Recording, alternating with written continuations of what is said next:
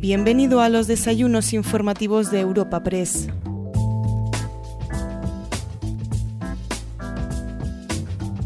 Comenzamos un nuevo desayuno informativo en los podcasts de Europa Press y lo hacemos junto a la ministra de Industria, Comercio y Turismo, Reyes Maroto. A continuación, escuchamos a Asís Martín de Caviedes, presidente de la agencia de noticias Europa Press, en la presentación del encuentro de hoy.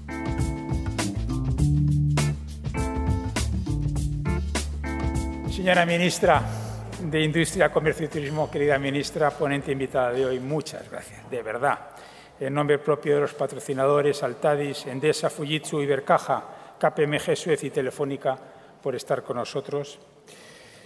Secretaria de Estado de Turismo, Secretario de Estado de Comercio, Consejero de Economía y Empleo de la Comunidad de Madrid, Consejera de Turismo y Juventud de la Región de Murcia, Secretario General de Industria, Secretaria General de Vivienda, Presidenta del, del Consejo Nacional para los Mercados y la Competencia, diputados, senadores, embajadores autoridades, queridas amigas y queridos amigos. Bueno, tenemos esta mañana un nuevo desayuno que lamentablemente no es desayuno, pero que es lo que nos permite las circunstancias. Pero lo importante no es eso, lo importante es tener con nosotros a nuestra ministra de Industria, Comercio y Turismo. Con esto, ministra, clausuramos esta época antes del verano de los desayunos. Voy a permitir hacer una breve reseña curricular tuya. Inmediatamente te paso la palabra porque créeme que te queremos escuchar y con mucha atención. Reyes Maroto y Llena es vallisoletana de nacimiento, licenciada en Ciencias Económicas por la Universidad de Valladolid, máster en Economía y Finanzas por el Centro de Estudios Monetarios y Financieros y máster también en Evaluación Sanitaria y Acceso al Mercado por la Universidad Carlos III de Madrid. Inició su carrera profesional como profesora del Departamento de Economía de la Universidad Carlos III de Madrid. También trabajó como analista en la Fundación de Estudios de Economía Aplicada, FEDEA, posteriormente en la Fundación Ideas como responsable del área de Economía y finalmente en AFI, en Analistas Financieros Internacionales, como responsable de proyectos en el área de Economía Aplicada. Su carrera política la comenzó en las elecciones autonómicas de mayo del 2015 en nuestra comunidad, en la Comunidad de Madrid, donde resultó elegida diputada a la Asamblea de Madrid, siendo la portavoz del Grupo Socialista en la Comisión de Presupuestos, Economía y Empleo. Y como todos aquí bien sabemos, en junio del año 18 tuvo que renunciar a su acta de parlamentaria al ser elegida por el presidente, nuestro presidente Pedro Sánchez, para formar parte de su nuevo gobierno como ministra de Industria, Comercio y Turismo. Nuevamente, querida ministra, querida amiga, eh, muchas gracias por estar con nosotros y, por favor, ocupa tú la tribuna una vez que la hayan limpiado un poquito. Muy buenos días a todos y a todas. Es eh, un, placer, un, un placer participar en este foro y hacerlo de forma presencial después de los duros meses que hemos estado luchando todos contra la pandemia. Me vais a permitir que empiece con una cita. Decía Joan Monet que habrá paz en Europa si los Estados se reconstruyen sobre una base de soberanía nacional. Los países de Europa son demasiado pequeños para asegurar a sus pueblos la prosperidad y los avances sociales imprescindibles. Esta cita inspira el importante paso en la reconstrucción europea que se ha dado con el acuerdo alcanzado en Bruselas. Europa se enfrentaba a un reto histórico y ha sabido responder con un acuerdo también histórico. Un acuerdo que, como ha señalado el presidente Sánchez, permite que Europa inicie el camino hacia un gran cambio, hacia una gran modernización para situarnos a la vanguardia de la revolución digital verde y de la cohesión social y territorial, sin dejar a ningún territorio ni a ninguna persona atrás. Los beneficios de una Europa fuerte y unida superan con mucho los obstáculos o las diferencias, porque la Unión Europea es mucho más que la suma de los intereses de los Estados miembros. Europa supone un liderazgo que hoy hace falta más que nunca en el mundo, una tarea a la que estamos llamados el conjunto de ciudadanos y los gobiernos. Quiero también destacar el importante papel de España en este acuerdo, y no solo en los últimos días en los que la delegación española ha trabajado a fondo para buscar fórmulas de consenso para salvar el proyecto europeo, también en los meses previos que hemos estado a la cabeza de iniciativas lanzadas a nivel comunitario para dar respuesta común al impacto de la pandemia. Por poner un ejemplo, desde el Ministerio de Industria, Comercio y Turismo hemos liderado propuestas muy concretas para situar en la agenda europea de recuperación sectores como la automoción o el turismo, como saben, muy afectados por la pandemia. Es un acuerdo que da sentido a todo el trabajo realizado estos meses, en los que la COVID-19 ha alterado nuestras vidas y ha impactado de manera muy negativa la economía española, europea y mundial. Desde el inicio de la crisis, el Gobierno de España trabajó con la prioridad de proteger la salud de la población y salvar vidas.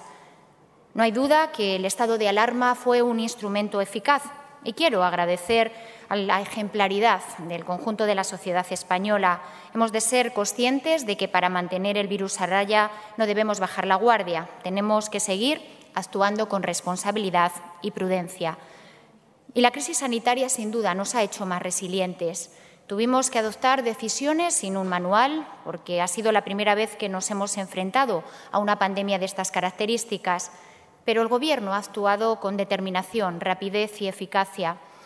Por ejemplo, el Ministerio de Industria, Comercio y Turismo ha contribuido a impulsar la fabricación nacional de productos sanitarios, tanto para reducir nuestra dependencia con terceros países como para disponer de una reserva estratégica nacional que abasteciera las necesidades sanitarias y del conjunto de la población, pero también de una reserva suficiente para afrontar con eficacia futuros brotes o pandemias.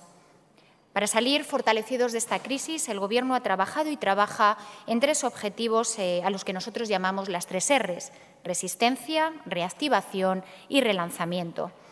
En cuanto a la resistencia, desde el Gobierno desplegamos una ambiciosa red de seguridad para proteger el tejido empresarial y el empleo ante la hibernación de la economía para controlar la pandemia. Era urgente proporcionar liquidez y para ello pusimos en marcha distintos instrumentos, entre los que destaca la línea de avales ICO, que ha movilizado hasta el momento 88.700 millones de euros para el tejido productivo. Desde el Ministerio de Industria pusimos en funcionamiento distintas líneas de liquidez una línea específica de CERSA para autónomos y pymes que fomenta el crédito a través de las sociedades de garantía recíproca y también una línea COVID de CESTE que ha movilizado 2.000 millones de euros para financiar eh, empresas exportadoras. Y en relación con el mercado laboral, la flexibilización de los ERTE sin duda cubrió en los meses más duros de la pandemia a 3,4 millones de trabajadores y más de 550.000 empresas. En estos momentos, el 60% de los trabajadores se han incorporado ya a sus puestos de trabajo a medida que se va reactivando de forma gradual la economía. Y quiero mencionar también instrumentos ligados a proteger la renta de las familias, con especial atención a los colectivos vulnerables, como el ingreso mínimo vital, pero también para apoyar a los trabajadores autónomos, a cuya disposición creamos una nueva prestación extraordinaria por cese de actividad o caída de ingresos, de la que se han beneficiado 1,4 millones de trabajadores autónomos. Por este motivo, y como plantean también organismos internacionales y expertos y la propia sociedad civil, en este momento es necesario replantear las prioridades para mejorar el empleo, para generar un entorno resiliente basado en la innovación, en la sostenibilidad, unas líneas en las que estamos trabajando para presentar en la Comisión Europea un plan de inversiones y reformas riguroso y realista al que luego me referiré. Creo detrás de esta crisis, que indudablemente deja cicatrices económicas y sociales, también hay una oportunidad y el Gobierno viene trabajando para sentar las bases de la reactivación económica y social. Es sin duda un trabajo colectivo que nos incumbe a todos, a las administraciones públicas, las fuerzas políticas, los empresarios, los sindicatos y, en suma, el conjunto de la sociedad española. Siempre hemos dicho que la unión nos hace más fuertes y ese ha sido nuestro objetivo, fortalecernos como país y un ejemplo de esta unidad es el acuerdo por la reactivación económica y el empleo firmado por el Gobierno y los agentes sociales. Que las principales fuerzas sindicales y empresariales de este país sean capaces de alcanzar acuerdos es sin duda un ejercicio de responsabilidad y un excelente indicador de la calidad democrática de nuestro país. El acuerdo de reactivación económica y por el empleo es un activo de credibilidad y es un mensaje claro de confianza y esperanza al conjunto de la ciudadanía. Otros ejemplos de unidad son los planes de impulso dirigidos a dos de los sectores más afectados por la crisis, la automoción y el turismo. Como saben, el Gobierno presentó hace unas semanas el plan de impulso a toda la cadena de valor del sector de automoción dotado con 3.750 millones, que será clave para la reactivación a corto, pero también para su transformación en el medio y largo plazo. Un plan con un propósito claro, reforzar la competitividad de la industria de automoción y alinearla con los grandes objetivos estratégicos fijados para 2050. El plan incluye una batería de medidas que actúan en toda la cadena de valor y de las que me gustaría destacar las siguientes. La primera, sin duda, es la modernización del parque de vehículos con más de mil millones de euros de financiación. El impulso de las infraestructuras de electrificación, dotando al MOVES de 100 millones de euros, el fomento de la I I en los ámbitos de la digitalización, pero también de la conectividad o la innovación industrial a través del hidrógeno, inversiones en procesos productivos, medidas fiscales incentivadoras y actuaciones en el ámbito de la formación y cualificación profesional. El escenario para la colaboración público-privada que requiere el desarrollo de este plan será la mesa de automoción, en la que las Administraciones y el sector trabajaremos para desarrollar de manera consensuada todas las medidas de apoyo que contempla. Paralelamente, trabajaremos con toda la cadena de valor a fin de generar un contexto atractivo y de confianza para invertir, pero también para fabricar nuevos modelos en nuestras plantas. Y prueba de ello, y lo quiero reconocer, es el reciente anuncio de SEAD de invertir 5.000 millones de euros en nuestro país, asegurando que esta industria tiene un proyecto de futuro. España debe desempeñar, debe ser protagonista en el futuro de la automoción y la movilidad. Pensamos, sin duda, que nuestras capacidades tecnológicas e industriales lo permiten. El segundo de los planes de impulso que presentamos se dirigía a otro de los sectores afectados por la pandemia, el sector turístico. Dotado con más de 4.200 millones de euros, queríamos y queremos recuperar su fortaleza y dinamismo. Un plan que se articula en torno a cinco pilares. El primero, sin duda, es recuperar la confianza en el destino, porque hoy hablar de turismo es hablar de seguridad sanitaria como principal fortaleza para recuperar la confianza de los visitantes nacionales e internacionales. Transmitir seguridad sanitaria es, en estos momentos, un atributo de la imagen de España. El segundo de los pilares era reforzar las medidas económicas de apoyo al sector para reforzar su resiliencia, como la flexibilización de los ERTES, el establecimiento de una línea de avales específica de 2.500 millones para el sector turístico una moratoria hipotecaria que tiene un impacto de más de 900 millones de euros. El tercer de los pilares es la mejora de la competitividad de los destinos a través de distintos planes como los de la sostenibilidad turística, ayudas a la digitalización o reforzar la red de destinos turísticos inteligentes. El cuarto de los pilares es, sin duda, la mejora del modelo de conocimiento y de inteligencia turística y el quinto y último pilar es el marketing y la promoción. Un elemento sin duda fundamental para recuperar la confianza son las campañas de promoción de turismo nacional y, sobre todo, de turismo internacional. En estas últimas semanas hemos lanzado varias campañas con los lemas España te espera, Lo increíble está más cerca de lo que crees, Spain for sure o Back to Spain. Trabajamos a fondo para incentivar la demanda y para atender las decisiones de compra en nuestros principales mercados emisores, en definitiva, para poder recuperar el mayor número de posibles de turistas en los próximos meses. Estoy convencida que el sector turístico va a aprovechar estas ayudas para aumentar el valor de sus servicios turísticos, pero sobre todo la imagen de España como destino seguro y de calidad. En resumen, Hemos puesto en marcha planes específicos para sectores estratégicos como el turismo, la automoción, también el transporte, no me da tiempo a desarrollarlo, como decía, muy afectados por la pandemia y que supondrán más de 8.000 millones de euros de inversión. Pero además, Hemos creado un fondo de apoyo a la solvencia de empresas estratégicas, un fondo, como saben, dotado inicialmente con 10.000 millones de euros que gestionará un consejo gestor dentro de la SEPI. Se trata, sin duda, de un instrumento temporal y alineado con el mecanismo de apoyo a la solvencia propuesto por la Comisión Europea, un instrumento que servirá para asegurar el mantenimiento de la actividad de las empresas que atraviesan severas dificultades de carácter temporal o como consecuencia de la pandemia. En definitiva, son muchas las medidas e iniciativas que hemos venido impulsando para acelerar la reactivación y que ya eh, se ha iniciado en nuestra economía y dar, sobre todo, seguridad, seguridad a los miles de trabajadores y trabajadoras. Les doy algunos datos relevantes para que se hagan una idea del extraordinario esfuerzo realizado estos meses. El impacto presupuestario de las medidas adoptadas alcanza el 5% del PIB y las medidas de liquidez equivalen al 15,3%. En solo cuatro meses se han convalidado 20 reales decretos leyes en el Parlamento. Datos, sin duda, que demuestran que el Gobierno, como he señalado al principio, ha actuado con determinación, con rapidez y con eficacia. Somos eh, muy conscientes de la profundidad de la crisis, de que nos esperan meses duros hasta recuperar el ritmo de crecimiento anterior, pero creo que podemos y debemos estar a la altura de este desafío. El acuerdo de Bruselas también da sentido a todo el trabajo que tenemos por delante y espero y deseo que la capacidad de consenso demostrada en Europa sea también posible en España. Creo que no es el momento de ahondar en las diferencias, sino de poner en común lo que nos une es imprescindible que partidos políticos y agentes sociales demuestren actitud de colaboración, eh, favorezcan el clima de consenso y, en suma, hagan política útil. Porque España necesita bases sólidas, estabilidad y confianza, y es lo que los ciudadanos nos demandan para salir adelante en un momento de extrema dificultad. El acuerdo de Bruselas, como saben, asigna a España en torno a, 140.000 millones de euros. Estamos hablando del 11,2% del PIB y va a permitir impulsar de manera decisiva no solo los planes de relanzamiento de la economía a corto plazo, a los que antes me he referido, sino también las grandes transformaciones que España necesita a medio y largo plazo. En el ámbito de las competencias del Ministerio de Industria, Comercio y Turismo hemos trabajado a fondo para proteger, pero también para impulsar y relanzar los tres sectores productivos que, como saben, tienen un peso significativo en nuestro PIB.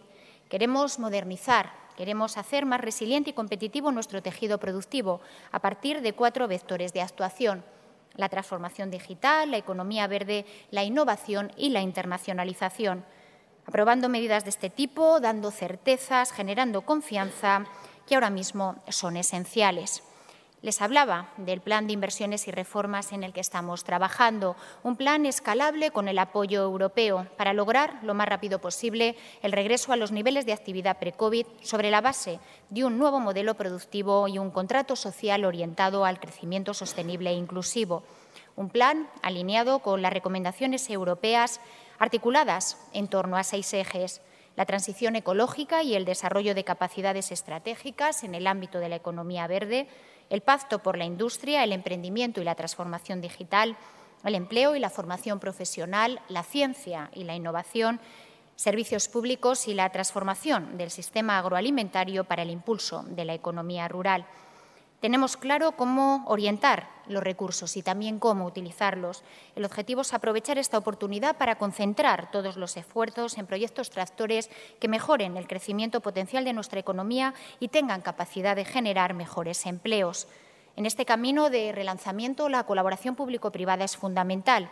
Hemos de movilizar recursos públicos y privados en sectores con efecto tractor en los que las empresas y los trabajadores sin duda tienen mucho que aportar.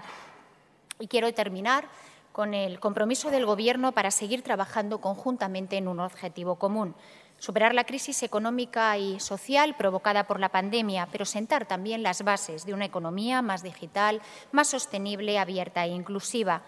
Si la unidad ha salvado vidas, si la unidad ha salvado el proyecto europeo, la unidad puede salvar empresas y empleos.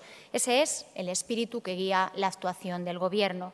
La incertidumbre no cesará hasta descubrir la vacuna, pero es mejor tener confianza y ser optimistas que dejarse llevar por el catastrofismo. Es el momento de que trabajemos juntos para sentar las bases de la recuperación económica y social de España. Es un trabajo complejo, pero ilusionante. Muchísimas gracias por su atención y me pongo a su disposición para responder a las preguntas que quieran formularme.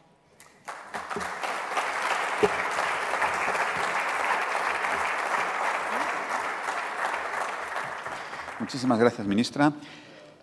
No le sorprenderá que tenga muchas preguntas relacionadas con el acuerdo de ayer de Bruselas. Vamos a hablar mucho del acuerdo, hablaremos obviamente mucho del, turismo, que tanto nos preocupa a todos, de la industria, del automóvil, de algunos casos concretos de industrias como Alcoa, en fin. Pero permítame primero eh, que hablemos un poco de las consecuencias macroeconómicas del acuerdo de ayer, que usted mismo ha calificado histórico. Yo creo que hay consenso general en toda Europa en que es verdad que ha sido un acuerdo histórico. Ministra, los condicionantes del acuerdo permítame, ¿van a condicionar a su vez la nueva política económica del Gobierno?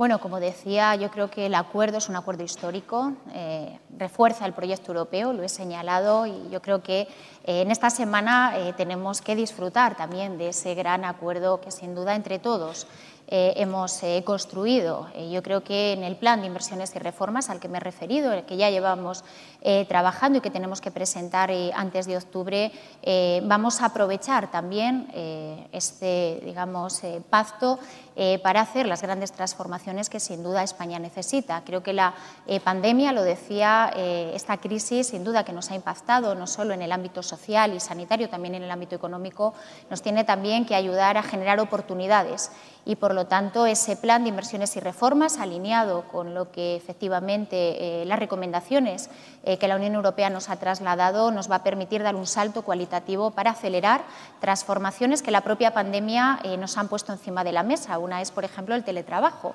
donde parecía ¿no? que España no podía avanzar, pues hoy hemos dado un salto cualitativo. El e-commerce ha sido un gran protagonista. Ayer estaba con uno, el sector de la logística y el transporte, y hablaba que durante la pandemia han aumentado un 50% el consumo de comercio electrónico. Por lo tanto, aprovecharemos efectivamente eh, esas oportunidades. Las debilidades las tenemos que corregir y yo creo que el marco de actuación en el que la Unión Europea ha transitado con una respuesta muy distinta a la del 2008 nos va a permitir también aprovechar no solo para hacer inversiones que este país necesita, sino también para acometer aquellas reformas que sin duda nos van a permitir modernizar nuestro modelo productivo que necesitamos después bueno, de eh, unas décadas en las cuales hemos visto que nos quedábamos atrás en algunos elementos. Creo que España tiene las bases para liderar proyectos en Europa, en el mundo, y, hoy estamos a disposición de poner esos recursos para hacerlo. Ministra, ayer eh, una parte del debate era sobre la derogación de la reforma laboral, es decir, cómo este acuerdo de Bruselas puede influir en esa derogación, que es un compromiso de gobierno entre el Partido Socialista y Podemos. ¿En qué va a influir este, el acuerdo de ayer en, los planes de derogación, lo que ustedes llaman los aspectos más lesivos de la reforma laboral? Bueno, hay un acuerdo al que yo me he referido, que es el acuerdo que firmamos el Gobierno con los agentes sociales para la recuperación económica y por el empleo. Ese es el marco de trabajo. Creo que reforzar el diálogo social ha sido eh, también un éxito eh, para hacer frente a la crisis sanitaria. Hemos conseguido aprobar en el marco del diálogo social no solo la subida del salario mínimo, sino también eh, dar tranquilidad a los trabajadores con la flexibilización de los ERTES y las distintas prórrogas. Por lo tanto, creo que el acuerdo de recuperación y por el empleo es nuestra hoja de ruta, es un compromiso de Gobierno con los agentes sociales y es en ese marco donde creo que tenemos que transitar eh, para hacer las grandes transformaciones del país, también en el ámbito de la modernización de nuestro modelo de relaciones laborales. ¿Pero usted cree que hay que reformar el mercado laboral? Bueno, hay que actualizar el mercado laboral. Hemos visto una herramienta que ha sido eh, vital para proteger el empleo, que es la flexibilización de los ERTES. Los ERTES, eh, como saben, es una herramienta que se utiliza mucho en la industria, pero eh, no había permeado en nuestro tejido productivo muy pyme. Y hoy tenemos empresas de dos trabajadores que han utilizado el ERTE como medida de flexibilidad. Por lo tanto, ya hemos dado un paso a la modernización del modelo de relaciones laborales con una medida que sin duda está para quedarse. ¿Y habrá que reformar las pensiones? Bueno, el propio ministro Escribá eh, también ha eh, situado en la agenda eh, el pacto. Yo creo que este país tiene que llegar y la pandemia nos ha dado un ejercicio de realismo.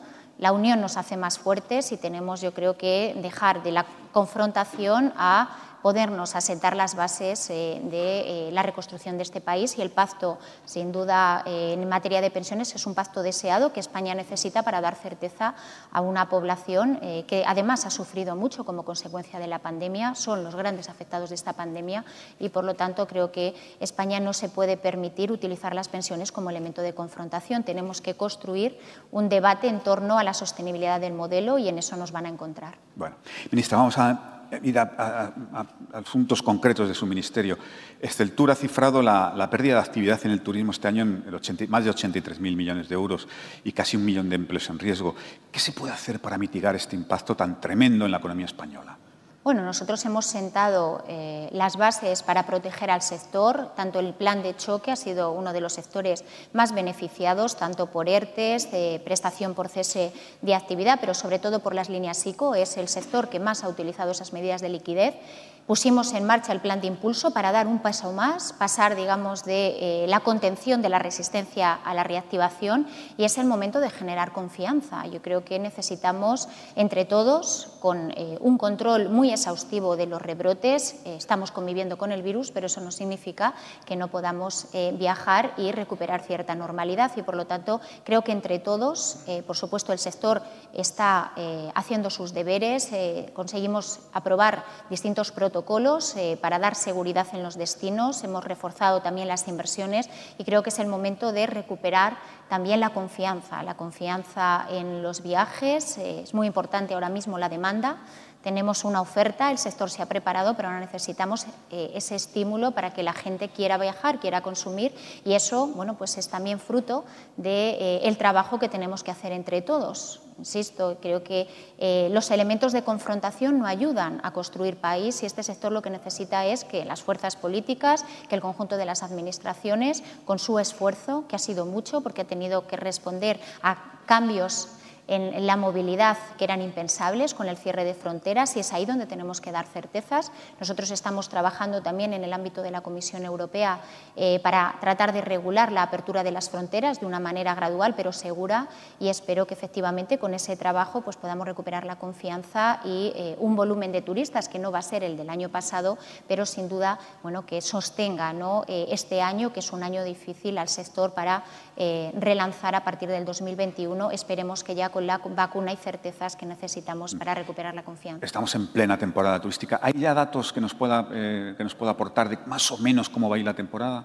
Pues se está comportando de forma muy distinta. Tenemos eh, distintos productos turísticos eh, y la gente asocia, por ejemplo, el turismo interior, el rural, lo asocia más seguridad que, por ejemplo, el turismo vacacional. Yo aprovecho en este foro para decir que nos hemos preparado en todos los segmentos turísticos. El destino vacacional es igual de seguro que el destino de interior y, por lo tanto, sí vemos mucha heterogeneidad por producto y por territorio veremos que efectivamente a medida que se recupera la movilidad internacional y ya vemos una mayor afluencia eh, de eh, transporte aéreo, algo eh, que necesitamos para traer a un volumen de turistas internacionales que ayudaría a recuperar más rápidamente el sector. Eso ya se está produciendo y, por lo tanto, yo espero que las cifras se vayan mejorando a medida también que controlamos los rebrotes. Ahora mismo el rebrote sigue generando inseguridad, se están produciendo cancelaciones en algunos destinos y, por lo tanto, creo que el plan de respuesta rápida que aprobó el ministro Illa el jueves en la conferencia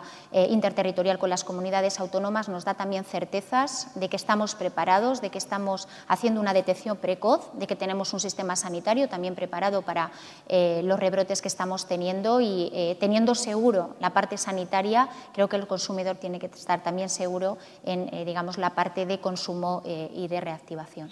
¿Le preocupa que Francia pueda cerrar las fronteras?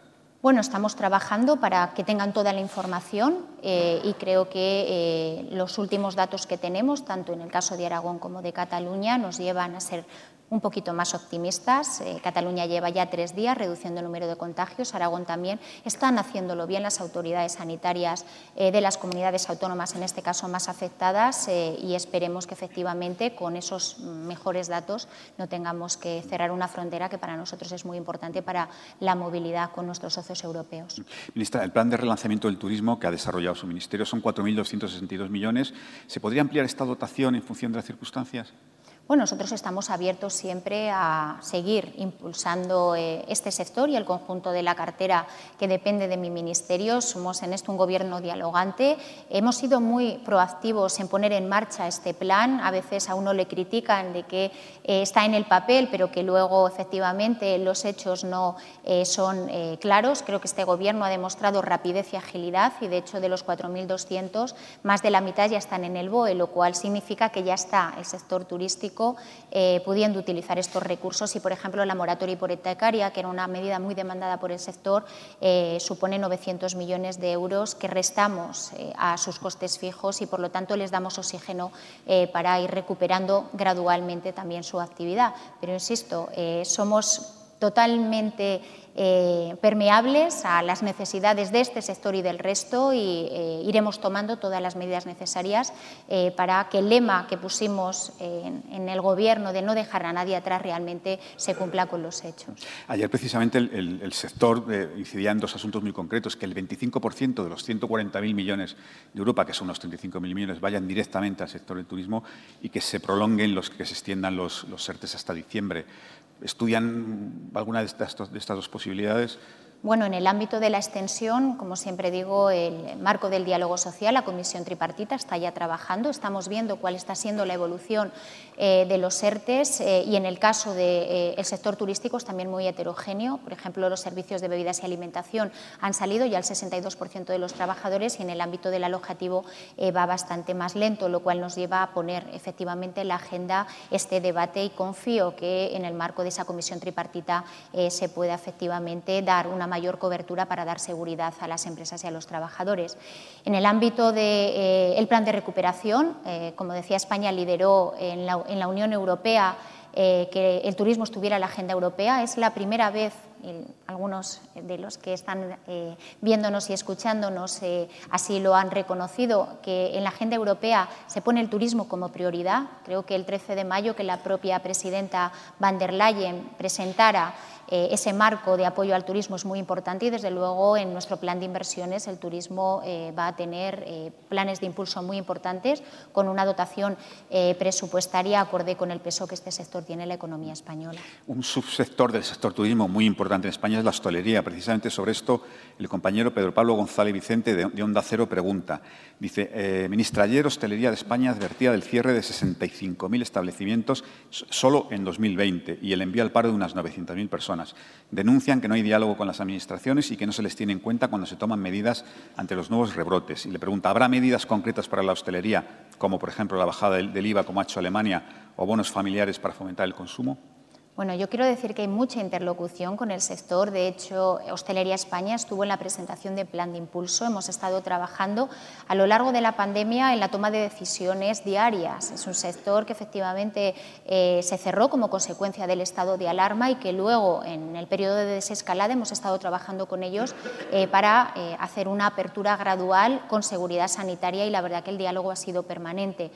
Tanto el plan de impulso como las medidas de choque, eh, la hostelería es uno de los sectores que más se ha beneficiado. Hay una serie de medidas, como señala eh, el sector, eh, que son eh, la bajada de IVA o, los planes también de, estímulo al consumo, que nosotros estamos todavía trabajando con ellos, suponen un esfuerzo presupuestario importante y, por lo tanto, tenemos también que efectivamente medir cuál es el impacto, cuál es la eficacia de esas medidas. Decía que si algo ha puesto en manifiesto el Gobierno, además de la determinación y la rapidez, es la eficacia. Para nosotros es muy importante que las medidas que se tomen, que suponen un esfuerzo presupuestario que entre todos tenemos que hacer, sean eficaces y, por lo tanto, estamos evaluando cuál es la respuesta a las medidas que ya hemos adoptado y la respuesta es buena. El 62% de servicios de bebidas y alimentación ya han salido del ERTE y seguiremos acompañándoles eh, para que en esta recuperación gradual ellos efectivamente no se queden atrás y por lo tanto estamos abiertos a seguir trabajando con ellos en la búsqueda de nuevas medidas. Pero por lo que me parece entenderle no se descarta esa bajada del IVA. Bueno, no está en la agenda en este momento porque supone, como digo, un esfuerzo presupuestario importante y las necesidades que tenemos de acompañamiento a los distintos sectores económicos son eh, enormes. Eh, hostelería es eh, una parte muy importante de nuestro PIB y, de hecho, es un elemento también de cohesión territorial. Yo lo quiero poner en valor porque cuando hablamos de reto demográfico, sin duda, hostelería es uno del sector Oreca es uno de los sectores que más hibrida en el territorio, pero, por ejemplo, también tenemos sectores de la cadena de valor muy afectados como son el sector transporte y las agencias de viajes. Mm. Eh, por lo tanto, estamos todavía bueno, eh, analizando, como digo, cuáles son la eficacia de las medidas que hemos puesto en marcha. Ese plan de reactivación de 4.200 millones, eh, estamos ahora aprobando las medidas para ver cómo el sector se puede beneficiar. Y luego es muy importante, insisto, la confianza. Creo que podemos invertir todo lo que queramos en los sectores económicos, que si la demanda no se estimula por miedo, por incertidumbres, meses no vamos a conseguir efectivamente recuperar el sector. Por lo tanto, esa confianza trasladarla a la ciudadanía para que bueno, pues, recupere la cotidianidad en el uso y en las costumbres que tenemos de ir a las cafeterías, de ir a los bares. Y luego un elemento que señalaba ayer el presidente de Hostelería España, que es verdad que está afectando también al sector, es el teletrabajo. Tenemos una parte positiva, pero luego tenemos una parte negativa y es que el entorno de las oficinas en este momento no se está recuperando. Vamos a ver en septiembre cuando bueno, pues se empieza a recuperar también eh, ya la cotidianidad ¿no? en, en, el trabajo presencial, cómo se empiezan a recuperar también esos espacios de, ocio, ¿no? que el café de la mañana, eh, hablaba de los menús, el presidente José Luis, y yo creo eh, que eh, en septiembre, agosto y septiembre va a ser también un experimento para ver efectivamente las necesidades que tiene el sector y, por supuesto, interlocución total con ellos, como lo hacemos con todos los sectores. Ministro, un par de preguntas más de los asistentes sobre el sector específico de turismo y cambiamos un poco de tema, abrimos el foco. Plantea Arminio Muñoz Bravo de Mastercard, dice que tras el acuerdo europeo, ¿cuál es el estado actual de los llamados bonos vacacionales y que se habrá fondos y presupuestos para ellos. Bueno, en esto hemos también liderado desde España una respuesta europea. Eh, cuando hablamos de los vouchers, y de hecho hubo recomendaciones en relación con este ámbito, eh, creemos que en el ámbito del espacio Schengen, que de hecho nosotros hemos seguido las recomendaciones de la Comisión en cuanto a la seguridad eh, de la movilidad y también de las aperturas, y por lo tanto en este ámbito creemos que Europa tiene que dar una respuesta, puesto que para nosotros la movilidad es uno de los elementos del espacio europeo y, de los valores de Europa. Y ahí seguimos. Esperemos eh, que después de, este acuerdo de fondo pues podamos llegar a un acuerdo eh, en el ámbito de los butcher y podamos dar también certezas a, como digo, a, los consumidores, pero también a los interlocutores de la cadena de valor que en este momento las agencias de viajes, por ejemplo, están soportando eh, costes por ser intermediarios en este servicio. Pues ahí lo, tomo por donde lo deja usted, ministra. Precisamente María del Carmen Fernández Caballero pregunta, dice que me gustaría saber qué medidas va a adoptar desde su ministerio para paliar la la desastrosa situación a la que se están enfrentando las agencias de viaje en estos momentos, teniendo que hacer frente a las reclamaciones económicas de los clientes, siendo como son meros intermediarios y, desde luego, los que menos ganan en el proceso de venta. Sí, bueno, ahí dimos seguridad jurídica con los, eh, con los bonos que luego tuvimos que, eh, quitar como consecuencia de eh, las recomendaciones de la Comisión Europea. Es cierto que las agencias en este momento, junto con el transporte, es uno de los sectores más afectados, que más les va a costar recuperar esa actividad normal y es importante ahí, ya estamos sentados con ellos, el nuevo secretario de, de, Estado de Turismo es una de las encargos que tiene de la ministra, bueno, pues el, eh, seguir avanzando con ellos en, eh, las medidas que vayamos a poner en marcha y sobre todo, insisto, y me escucharéis mucho, ¿no? la confianza, que el cliente vuelva a confiar en, en las agencias. Está cambiando mucho eh, la experiencia del turista. El turista que habitualmente iba a la agencia en los últimos años estamos viendo que utiliza otros canales de, venta y por lo tanto creo que también tenemos que utilizar esto para hacer una transformación de la agencia para que capte también al turista en eh, las redes y que bueno, esa cercanía que tiene en el eh, desarrollo de producto y en la generación de producto lo podamos poner en valor. Por lo tanto es algo que nos preocupa, nos ocupa y que esperemos dar certezas en, los próximos meses. Mm.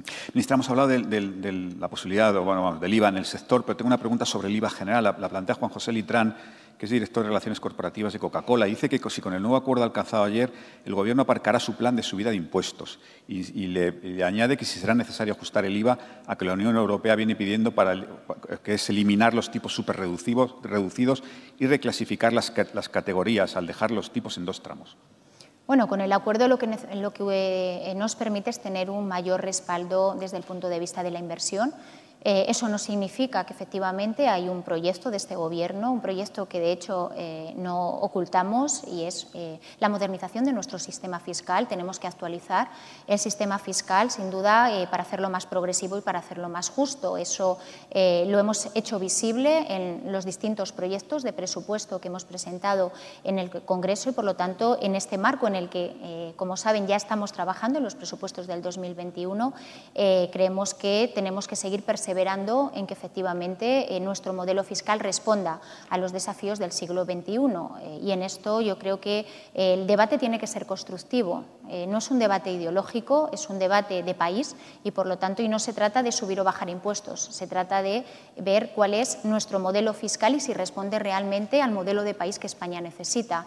Hay muchas lagunas en ese modelo y, por lo tanto, creo que el Gobierno de España, en un ejercicio eh, de responsabilidad también, porque hay eh, sectores eh, que como consecuencia de la omisión de cierta fiscalidad en actividades económicas se ven perjudicados, nuestro compromiso es actualizar ese modelo, hacerlo eh, más progresivo y más justo, insisto, y creo que este debate tiene que ser un debate constructivo, que la sociedad eh, entienda que no se trata, insisto, de subir o bajar, sino de lo que se trata es de construir un modelo fiscal acorde con el proyecto país que tenemos, un proyecto sin duda que necesita modernizarse y que en esto vamos a generar, estoy convencida, bienestar eh, y eh, mejorar también la salud de nuestras empresas. Dice usted que no es un debate ideológico. La otra parte de su gobierno, la parte de Podemos, también es consciente de que no es un debate ideológico. Bueno, en esto yo creo que como Gobierno tenemos una sola voz. Eh, nosotros llegamos a un acuerdo eh, de legislatura con eh, nuestros socios y, por lo tanto, en el marco del trabajo que tenemos que hacer, la modernización de la política fiscal es algo en el que todos tenemos que poner lo mejor de nosotros, encontrar las lagunas para mejorar esa fiscalidad y luego adaptar el modelo fiscal a los desafíos que tenemos. Si hablamos, por ejemplo, de la fiscalidad verde, es uno de los grandes desafíos y yo creo que ahí tenemos que dar un salto cualitativo eh, para hacer también eh, de la transición ecológica eh, un elemento de creación de riqueza y de valor y en eso la fiscalidad también sin duda va a ayudar. Mm. alguien a quien seguro que usted conoce bien, Francisco Javier Lacalle, que es portavoz de Industria en la Comisión de Industria, Turismo y Comercio del Senado, le pregunta, dice, buenos días, ministra, ¿cuándo cree que podría presentar usted el anteproyecto de la nueva ley de industria que puede ser fundamental en la actual crisis? Pues es un eh, proyecto de legislatura. Hay eh, tres elementos importantes en este proyecto de legislatura. Uno es el Pacto por la Industria. De hecho, es un pacto que se ha incorporado en el acuerdo eh, que el Gobierno firmó con los agentes sociales. En el punto 9 creo que efectivamente tenemos que dar un marco de estabilidad a la industria. La industria necesita certezas para invertir. Son inversiones que requieren tiempos de maduración y, por lo tanto, no nos podemos permitir no apostar por la industria en un momento en el que estamos hablando de reconstrucción de país. Y la actualización de la ley es eh, una necesidad, es una ley que data del año 92 donde elementos como la digitalización ni siquiera están incorporados. Por lo tanto, yo espero que acabemos el año con una primera propuesta, un anteproyecto de ley, y podamos efectivamente tener la actualización de ese marco a lo largo de la legislatura. Mm. Ana Abade, que es eh, analista de, política pública de Google España, dice la digitalización es una de las palancas para el crecimiento y la recuperación. Y le pregunta, ministra, ¿qué protagonismo va a tener en los planes de su ministerio las inversiones que tendremos que poner en marcha como consecuencia del pacto alcanzado ayer en el Consejo Europeo? Bueno, yo he hablado de cuatro palancas eh, dentro de la acción del Gobierno y en particular de mi ministerio. Uno, efectivamente, es eh, la digitalización y va a tener eh, un protagonismo enorme, porque claramente ah, cuando hablamos de industria 4.0, cuando hablamos de comercio 4.0, el e-commerce eh, y sobre todo también de los servicios 4.0, en el ámbito, por ejemplo, del turismo tenemos que dar un salto cualitativo. Hemos visto cómo eh, la, COVID ha cambiado también o va a cambiar esas preferencias y, por lo tanto, eh, la agenda para nosotros es una prioridad y esperamos efectivamente que tanto los presupuestos del 2021 como con el Fondo de Recuperación podamos dar un salto cualitativo y generar valor que es lo que al final hacemos ¿no? con eh, todas eh, las habilitaciones digitales, generar valor en torno a todo eh, nuestro tejido productivo para modernizarlo y sobre todo para ser más competitivos. Es ahí donde tenemos sin duda que mejorar. Aquí hay un debate también ¿no? con otras economías en relación con los costes laborales. Yo creo que no debemos competir en precio, tenemos que competir en calidad y el valor añadido que la digitalización da a nuestros servicios y a nuestros productos es sin duda algo que nos va a permitir ser más competitivos y eh, ser líderes en sectores como automoción o turismo, donde hoy claramente tenemos un liderazgo eh, mundial. Necesitamos hablar del sector del automóvil, de la industria y de la aviación, tres sectores muy importantes. Pero antes, permítame una pregunta que quiero plantearle. me la manda eh, Ana Bujaldón, que es empresaria y presidenta de FEDEPE, que es la Federación Española de Mujeres Directivas, Ejecutivas, Profesionales y Empresarias. Es un poco larga, pero se la planteo. Dice, muy buenos días, señora ministra. Me gustaría que nos comentara la falta de mujeres en el sector tecnológico. Hace un par de semanas un informe señalaba que si se igualara la ocupación de mujeres y hombres en el ámbito tecnológico, en el ámbito STEM, las famosas ciencia, tecnología, ingeniería y matemáticas, se generaría una riqueza adicional de 31.200 millones de euros al año en España, equivalentes al 2,8% del PIB de 2019. Dice que, y añade ella que en la actualidad solo uno de cada cinco trabajadores en el sector digital es mujer y dice que si a su juicio se están teniendo suficientemente en cuenta, que necesitaríamos una recuperación económica en clave digital y femenina. Es un poco larga, pero me parece muy interesante porque es verdad que se echa en falta mucha más presencia de mujeres en este ámbito, ministra. Bueno, nosotros ahí creo que eh, hemos sido... Eh, baluartes ¿no? a la hora de eh, visibilizar el peso que las mujeres tienen que tener en nuestra economía, en particular en el Gobierno. Eh, la parte económica está liderada por mujeres y eso significa algo en un entorno empresarial en el que efectivamente todavía pues, tenemos muchos referentes masculinos y yo creo que esto eh, es también un gran proyecto país la mujer tiene que participar en todos los ámbitos económicos y la digitalización va a ser una palanca. Por lo tanto, tenemos que estimular esas profesiones STEM. Eh, yo, primera persona, me estoy implicando en distintos proyectos, pero creo que la propia Administración tiene que sentar las bases para que eh, estas profesiones sean más atractivas para las mujeres. Hay estereotipos que tenemos efectivamente que entre todos, ¿no? la propia sociedad española creo que tenemos que hacer también un ejercicio de eh, corresponsabilidad para incentivar a las chicas a que estudien eh, estas, estos conocimientos eh, y eh, no, el mercado las va a absorber. Yo creo que lo que nos faltan son esas capacitaciones y que las mujeres estén presentes porque el mercado va a generar los espacios efectivamente donde ellas puedan desarrollar su proyecto vital y desde luego desde el Gobierno estamos trabajando. La propia Escuela de Organización Industrial tiene proyectos de liderazgo para visibilizar el papel de la mujer, también en ámbitos, por ejemplo, como las fuerzas y cuerpos de seguridad del Estado, donde todavía tenemos que dar un salto cualitativo y yo creo que, este movimiento es imparable.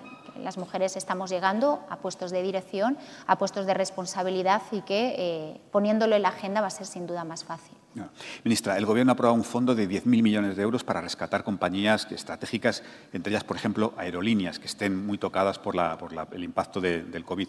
¿Hay ya alguna eh, compañía que se haya acogido a, a este fondo? Bueno, me vais a permitir que por discreción eh, pues no señale a ninguna. Pues me encantaría que, no fuera usted discreta en estos momentos, ministra. No señale a ninguna. Ayer mismo, de hecho, aprobamos en el BOE, supongo que habrá salido hoy ya publicado, eh, las bases eh, para poderse acoger.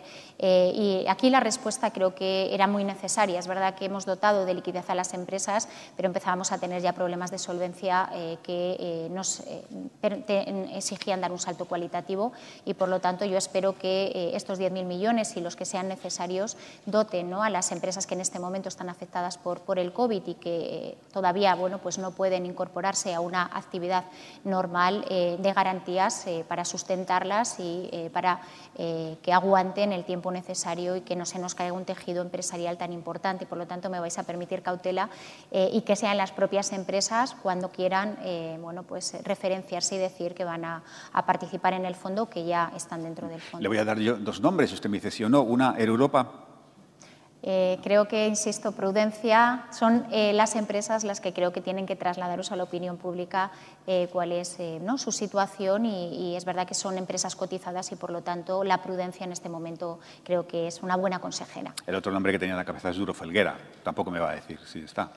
No, no podemos decir nada sobre la lista de empresas. Bueno, lo que sí que es cierto es que Iberia, ministra, ha dicho que en la actual situación puede replantearse la anunciada fusión con Europa. ¿Esto sería bueno para el sector? ¿Sería malo?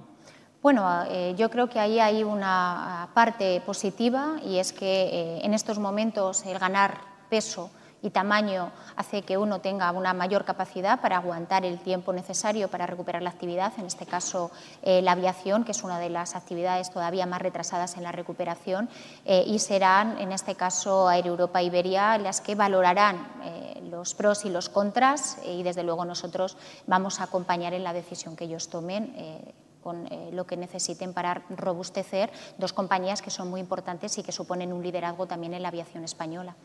Eh, Felipe Navío Berzosa, que es presidente de la Asociación Española de Compañías Aéreas, dice, todos quieren apoyar también a las medianas y pequeñas empresas tan importantes para el tejido productivo español. Eh, entonces, las compañías aéreas españolas de tamaño medio y pequeño podrán verse protegidas por el Gobierno y acceder a las ayudas financieras y no verse desatendidas por la atención a las grandes.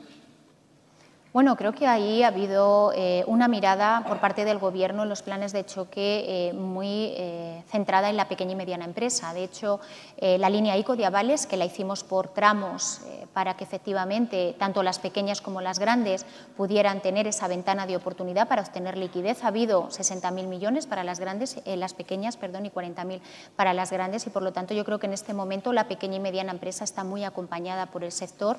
No es un debate entre grandes y pequeñas cada una tiene su complejidad la grande porque tiene un tamaño que efectivamente le genera unos costes operativos muchísimo mayores que la pequeña y la pequeña porque tiene, mm, digamos, eh, menos acceso a algunos instrumentos que desde luego el Estado hemos intentado corregir y nosotros desde las instituciones, también desde el Ministerio, eh, por ejemplo, reforzamos la línea de CERSA eh, que responde sobre todo a la pequeña y mediana empresa, los autónomos a través de Sociedad de Garantía Recíproca y ha sido una línea muy utilizada sobre todo por esa pyme que necesita efectivamente esa ventana de liquidez para aguantar. Por lo tanto, eh, creo que la respuesta del Gobierno ha sido eh, acorde a la estructura productiva que este país tiene y que desde luego para nosotros la pequeña y mediana empresa es prioritaria y de hecho el otro día que estábamos eh, analizando en el Consejo Estratégico de Internacionalización de ICES el acompañamiento a la pequeña y mediana empresa para que crezca el crecimiento de esta empresa es muy importante para nosotros y que dé el paso a la internacionalización. Eso está ya en la agenda y esperamos que se consolide también en esta etapa de relanzamiento eh, un déficit que tiene España que es el pequeño tamaño de nuestro tejido empresarial. Hay que ganar tamaño y, desde luego, hay que eh, romper esa barrera eh, de eh, la internacionalización, porque va a ser, sin duda, uno de los pilares de la recuperación de nuestra economía en los próximos años. Alcoa, ministra, ¿cómo están exactamente las cosas? ¿Hay algún avance? Bueno, en estos momentos, eh, como saben, está eh, terminando el periodo de consultas, acaba el viernes el del ERE. Nosotros hemos pedido a la Junta, eh, que es la autoridad laboral competente, bueno, pues que obligue al COA, que exija al COA una ampliación. Necesitamos tiempo. La interlocución con la empresa es buena, pero falta la toma de decisiones. Nosotros hemos puesto encima de la mesa distintos mecanismos. Hay una propuesta de plan industrial que daría viabilidad a la empresa durante 10 años. En estos momentos eh, la empresa está valorándolo. Nos dijo que no, pero hemos conseguido en las negociaciones de estas semanas abrir esa puerta y, por lo tanto, veremos cuál es la respuesta de la empresa. Y luego estamos trabajando también en la búsqueda de inversores y esperamos bueno, pues que en los próximos días poder eh, también tener una interlocución con la empresa eh, para que, Амен. Агав. Inversiones en la planta con el acompañamiento del eh, Gobierno y de eh, otros socios, o bien efectivamente eh, venda la empresa. Para nosotros es muy importante y es una prioridad mantener las capacidades productivas de Alcoa. Es un sector estratégico, el aluminio primario, por lo tanto, creo que ahora la pelota está tanto en la Junta para que gane tiempo y que consigamos tener más tiempo en la negociación de los seres, como en Alcoa para que nos dé una respuesta a las soluciones que le hemos planteado, que son soluciones solventes, que son soluciones que van a permitir mantener las capacidades productivas y que Alcoa también yo creo que tiene en estos momentos una obligación con Amariña, con Galicia y con España. Es una empresa que ha recibido y recibe muchas ayudas públicas y, por lo tanto, lo que le exigimos también es que bueno, pues piense en la comunidad y que piense en que es mejor una solución que, sin duda, el cierre eh, y la paralización de las cubas, que eso lo que haría sería, sin duda, bueno, pues, eh, matar el corazón de, esta empresa. Ya sé que es difícil, Mista, pero le, pido, ¿es usted optimista sobre el futuro de Alcoa? Bueno, es que depende mucho no solo de eh, las soluciones que el Gobierno ha planteado, sino también de cuál es eh, la actitud de la empresa. Y creo que en este momento la empresa tiene que ser corresponsable con lo que eh, España le ha dado.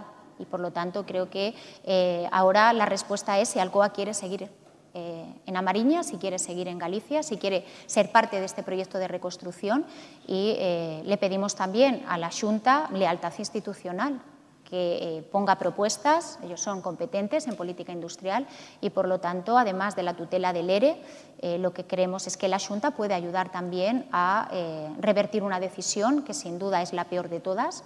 Y desde aquí bueno, pues seguimos apelando a esa lealtad institucional y que las administraciones estén unidas con el comité de empresa para que la empresa tome la mejor decisión, que sin duda es o seguir eh, con nosotros o dar paso a un proyecto de inversión eh, solvente eh, que bueno, muy pronto queremos presentar. Ministra, no digo que tenga relación directa o que este sea el motivo, pero lo cierto es que la gran industria radicada en España siempre se queja del, gran coste de la energía. Es decir, siempre alegan que, nos hace poco competitivos respecto a Francia o Alemania, por ejemplo. En este sentido, quería preguntarle, ¿cuándo verá la luz el, famoso estatuto este de, consumidores electrointensivos, es decir, la, energía para la gran industria. Bueno, el estatuto es verdad que lo pusimos en la agenda, nada más llegar al gobierno, bueno, la eh, confluencia eh, de las elecciones, cinco que tuvimos eh, el año pasado, hizo que no se pudiera tramitar en tiempo y en forma. Ya hemos aprobado un importante instrumento del Estatuto, que es el fondo que garantiza los avales de los, de los PPAs y estamos ya terminando eh, su redacción para poderlo mandar al Consejo de Estado y aprobarlo. Yo he dicho que a lo largo del verano esperemos llegar a tiempo en esa tramitación, pero lo importante yo creo que es que el sector, le hemos dado muchas certezas, además de ponerlo en la agenda, el año pasado se hizo un esfuerzo eh, presupuestario enorme para atender a un sector que necesita efectivamente compensar un precio energético que es más alto que nuestros competidores. Eh, reforzamos eh, los instrumentos que tiene el Ministerio en materia de política industrial y, desde luego, lo que necesitamos es también cambiar el marco energético, un marco que hemos heredado eh, y en el que ya estamos dando certezas con, por ejemplo, elementos como la subasta de energías renovables. Esas subastas van a ser muy importantes en la reducción del precio eh, y eh, trabajar también en lo que es la eficiencia energética en las plantas productivas. La industria tiene una capacidad de mejora en eficiencia energética y ahí bueno, estamos trabajando con el IDAE para reforzar recursos y acompañar también a la industria a hacer esas mejoras que son necesarias para reducir la factura en, un ámbito tan importante como es la gran industria de este país, que nosotros queremos proteger y que creemos que no solo se tiene que mantener, sino que tiene que ganar peso. Mm. Ministra, cinco minutos que se tiene que ir usted al Congreso y los quiero dedicar al motor. Permítame que lo, haga la introducción haciéndole un elogio que le hace una persona muy destacada del sector, es Francisco José Pérez de Volkswagen Audio España dice que quisiera felicitar a la ministra por el plan de estímulo a, la automoción y animarla a definir antes de fin de año una nueva fiscalidad del automóvil que nos permita, tal y como establece la propuesta de ANFAC compartida con el Gobierno, avanzar hacia la descarbonización, promoviendo la electrificación y la renovación del parque, mejorar la recaudación y evitar un colapso del mercado en el 2021 especialmente lesivo para vehículos de fabricación nacional debido al incremento del actual impuesto de matriculación como consecuencia de la aplicación de la nueva normativa europea de emisiones, algo que tendría un impacto muy negativo en la recaudación total y en el empleo. Ha resultado un poco largo, pero es una fotografía muy precisa del, sector. La pregunta que él hace es que eh, ¿cuándo, se va, ¿cuándo se va a aprobar esa nueva fiscalidad del automóvil? Bueno, lo hemos incorporado dentro de la agenda, está no solo en el plan de impulso, sino también en el plan de apoyo que aprobamos en marzo del año pasado. Hemos creado, de hecho, la mesa de automoción, eh, donde se crearán los distintos grupos de trabajo para hablar no solo de la fiscalidad, que es un elemento de competitividad, sino también bueno, pues de todos los elementos de la cadena de valor, ¿no?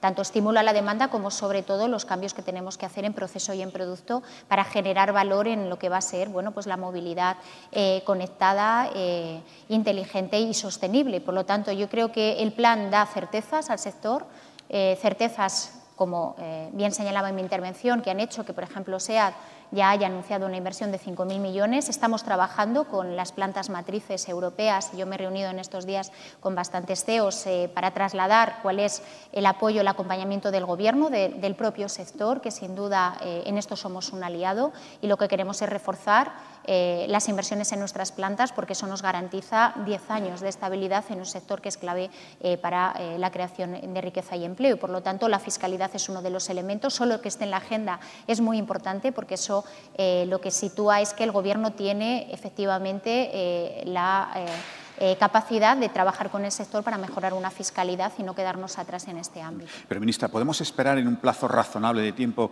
un IVA cero en los coches eléctricos? Bueno, eso se decidirá, como digo, en el marco de la mesa de trabajo y eh, después eh, el Gobierno, con todos nuestros interlocutores, pues veremos cuáles son efectivamente eh, las propuestas que esa mesa eleva y que podemos hacer realidad en, los próximos meses. ¿Y, ¿Y el plan de ayudas que han aprobado para este año se podría extender para el 2021? Bueno, de nuevo vamos a ver la eficacia del plan de ayudas. Eh, me decía Faconauto, y probablemente sacará o ayer algunos datos, la recuperación eh, que ha tenido la demanda como consecuencia de esos planes de estímulo. Eh, y para nosotros es muy importante incorporar ¿no? en, nuestra agenda que efectivamente Compartimos esa neutralidad tecnológica que a veces se nos ha acusado de no defenderla, la defendemos y el plan Renove yo creo que es un ejercicio también de realismo en cuanto a la prioridad de este Gobierno y veremos efectivamente para el año que viene cuáles son las prioridades, si eh, la prioridad sigue siendo el estímulo de la demanda o la prioridad que ya tenemos identificada y donde ya hemos puesto también bastante dinero este año es también certezas, por ejemplo, en todo el ámbito de la recarga de infraestructuras. Es fundamental, hay un déficit en, en ese ámbito y por lo tanto si queremos vender más coches eléctricos o híbridos, tenemos que garantizar también puntos de recarga que en este momento eh, tenemos, como digo, un déficit importante. Por lo tanto, habrá una transición de ese plan a los eh, presupuestos y a los compromisos del Gobierno, siempre contando con el sector y siempre viendo eh, que la eficacia es la que responde a las medidas que adoptemos el año que viene. La última, ministra. Nissan, mm, ¿hay alguna esperanza o lo damos por perdido? Bueno, creo que hemos dado también ahí muchas certezas. Eh, ahí tenemos eh, un trabajo en equipo y una unidad de acción, Generalitat, Ayuntamiento, Zona Franca y el Comité de Empresa. En este momento, eh, algo que, por ejemplo, en Alcoa todavía no hemos conseguido, y sí lo hemos conseguido en Alcoa, es que se ha parado el ERE. Estamos en una mesa de mediación. Hemos conseguido ya salvar 500 puestos de trabajo en relación con toda, digamos, el ajuste que Nissan iba a hacer. Y, bueno, poco a poco tratamos de trabajar, como digo, eh, todos los agentes, es muy importante esa unidad de acción y en este caso está dando resultados y bueno, vamos consiguiendo que efectivamente Nissan, que eh, había anunciado el cierre de, todas sus plantas, pues vaya dando también certezas. Se dé cuenta, como ya le dijimos, que es muy costoso cerrar esa planta, nosotros lo estimamos en más de 1.200 millones de euros y por lo tanto eh, siempre es mejor eh, darle paso a un nuevo inversor, en lo cual también estamos trabajando, y luego eh, tratar de eh, evitar un ajuste que no sea traumático, teniendo en cuenta el impacto directo e indirecto que esa planta tiene. Por lo tanto, siempre hay que tener esperanza. Ministra, la dejamos en ese congreso. Créame, ha sido un placer y un honor tenerla con nosotros, especialmente en estas circunstancias. Muchas gracias y gracias a todos. Muy bien, pues un placer. Muchas gracias.